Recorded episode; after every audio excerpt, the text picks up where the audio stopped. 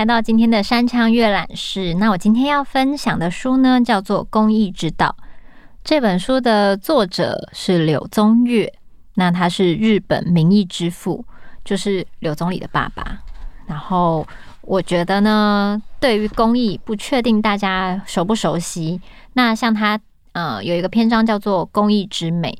那我想要透过，就是他对于公益的理解的一些散文，来就是带大家认识公益的美。好，那我们翻到第四十一页，它的第五章节。好，他说道：“亲切是公益的特色，任谁都会恋恋不舍。拥有器物与珍爱器物的意义是相同的。如果没有爱，就不会拥有。公益本身带有让人珍爱的性质，兼具欣赏的情趣，不像艺术有时候会让人望而生畏。器物总是让人怜爱，不论在何处，都希望与我们相聚在一起。这实在是不可思议。”器物秉持着服务之志，为了所侍奉的主人，努力让形体更趋完美。因此，器物若不实际使用，就无法变得更美。随着每日使用，器物之美也会与日俱增。若不使用，器物将会失去存在的意义，美也会随之消失。美是一种对爱用者表示感谢的标记，是磨损、惯用、顺手，让器物显得更美。刚制造完成的器物尚未得到人们的喜爱，尚未尽到服务的任务，因此其形态算不上完美。然而，只要每天使用，器物就会充满生气地苏醒过来，其喜悦之情借托形体传递给人们。器物真正的美是实用之美。如果没有器物的帮助，人无法生活。同样的，如果没有人的爱，器物也无法存活。人是生育器物的母亲，器物活在爱的怀抱里。器物因被使用而美，美则惹人喜爱。人因喜爱而更频繁地使用。人与器物之间将无止境的循环交融，彼此温暖，彼此相爱，一起共度每一天。用是献给主人的贡品，爱是给予器物的礼物。器物之美在服务的时候播下种子，在人的爱意中萌芽结果。在器物与人的相爱中，公益之美于焉而生。好，我就是看这本书的时候，就是内心充满了感动，因为我我其实非常喜欢手工艺。那呃，可能有时候欣赏一些手工艺的，就是创作者的东西，我觉得除了美之外，很多时候我们有时候买了这个东西，会觉得啊，真的是太美了，我舍不得用。那这本《公益之道》里面，刚刚我阅读这个篇章，它就是要告诉你，器物是要透过使用才会美的。而且我觉得它的描述会让我觉得这一切很诗意，仿佛器物顿时因为人的使用而有了灵魂。然后你在日复一日的使用之中，它就会可能会有一点磨损，或是有一点因为你的习惯，它会有一些惯用的方式，然后会带给它不同的意义。所以我觉得这种很珍惜器物，跟就是把这些手工艺品带到生活里的一些东西，它其实都是一些生活很细琐的事情。那像我其实很喜欢这类的描述，所以像很多时候，如果我自己有习惯的东西，然后我觉得我外面好像买不到我惯用的，就例如说，可能我的手的大小，我想要某一个。就是握的时候，我想要握在手中的感觉，我外面可能买不到符合我自己想要握的杯子的大小，我就会起心动念的去做一个我自己可能惯用手，或是我惯用握住那个杯子的厚薄度。就是可能有时候我比较怕烫，所以我希望我的杯子比较厚一点，然后大小比较符合我手掌的大小，我就会去尝试接触这个手工艺，然后去跟这方面的老师学习，然后制作属于我自己的。日常用品，然后我也非常的同意这一本就是《公益之道》里面的描述，就是我觉得器物真的不能只是摆放着，它要被使用，然后每天就是可能存在你的生活里，它才会闪闪发光。然后，而且他有提到说，在器物与人的相爱中，工艺之美于焉而生。我觉得真的太美了，就是你爱你的你所选择的一切。然后当它被创造出来的时候，如果你没有赋予它意义，它就不会活起来。所以我觉得这些描述都让我觉得，好像我生活中周遭的一切，就是你会因为这些使用跟一些平常就是你很习惯它，你所拥有它，你会更珍惜你眼前拥有的一切，不管是人事或是物品。嗯，那我还想要继续分享一一段，它这个公益之道里面的第十五章节。嗯。好，翻到五十七页。他说：“切勿认为好的作品都是由一人完成的，其呈现的是一个真正互相合作的世界。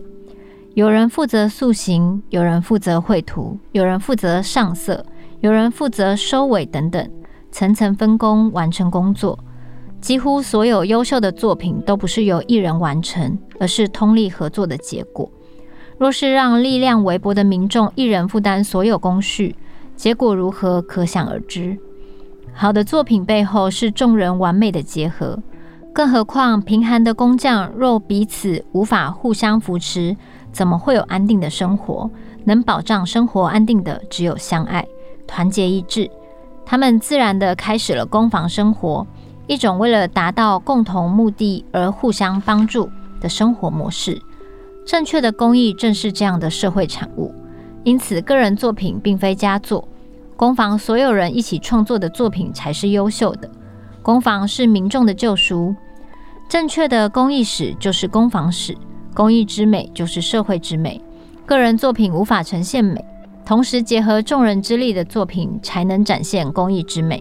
过去工坊盛行的时代留下来的歌德式艺术，何曾出现过丑陋的作品？工艺之美是多之美，是共同扶持之美。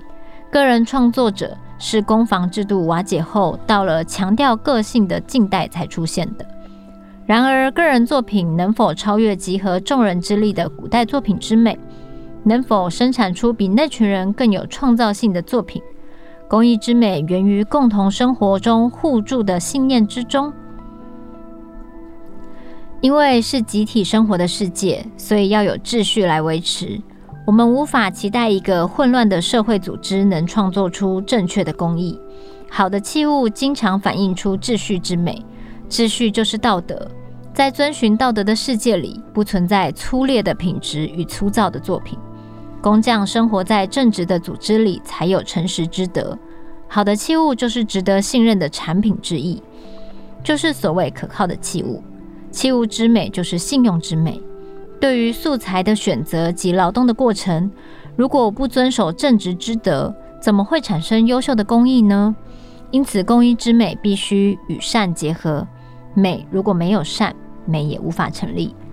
平庸的民众生来并不具备善的力量，只有团结与秩序才能驱赶出每个人心中的恶，否则将如何保住民众的道德？今日举目不见好的作品。但不能够归罪于工匠，因为他们不是何为美的作品，当然也无法辨别出丑陋的作品。所有的错误皆来自秩序紊乱的制度。